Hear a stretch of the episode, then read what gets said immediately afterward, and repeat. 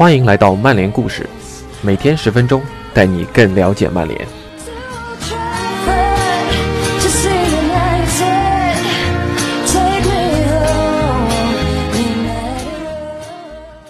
今天给大家带来的这篇文章是来自曼联官网的，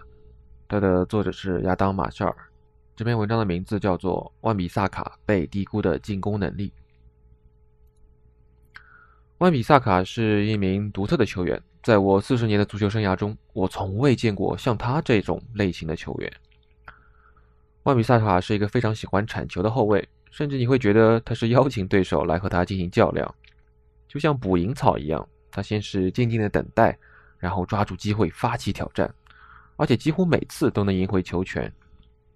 在英超联赛的揭幕战中，有这样一个场景：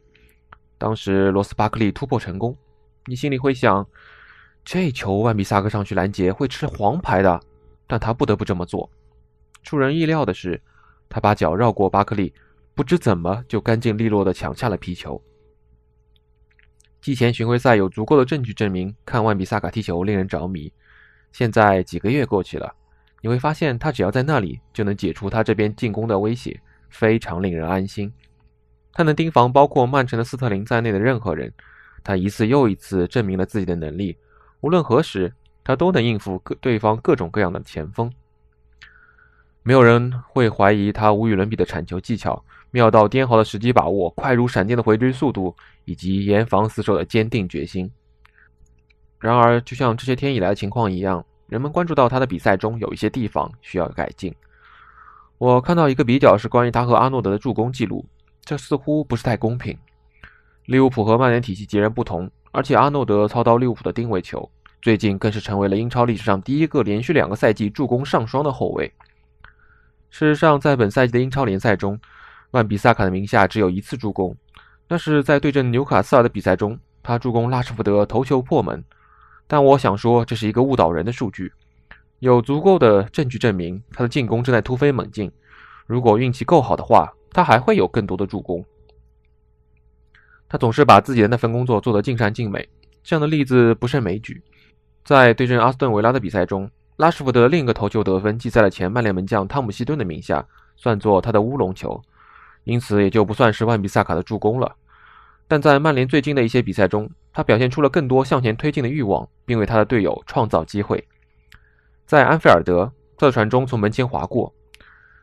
只要离安德烈亚斯·佩雷拉的包抄再近那么几英寸。佩雷拉就能用脚把球铲入球门。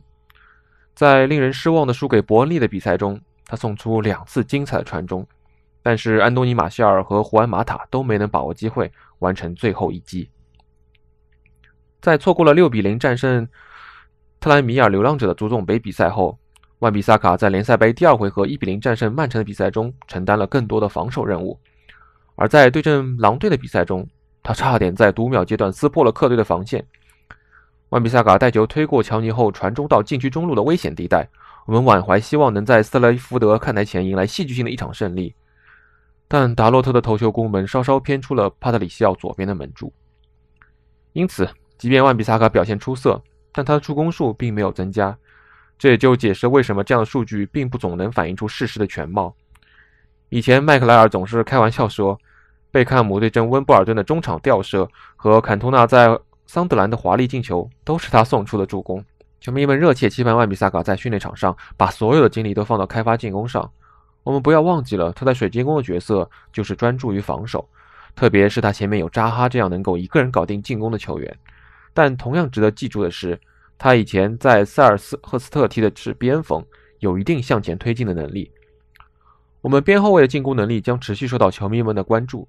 特别是如果索尔斯克亚在本赛季剩余的比赛中更频繁地采用五三二或是三五二的阵型，当然，这可能还有一个原因是证明我们夏天从水晶宫签下的球员已经赢得了球迷的喜爱。通过我们的电子商务网站售出的球衣中，他的球衣销量仅次于拉什福德。球迷们一定会对万比萨卡出色的防守印象深刻，但将来他一定还会有越来越多的进攻贡献，可能就在冬歇期之后吧。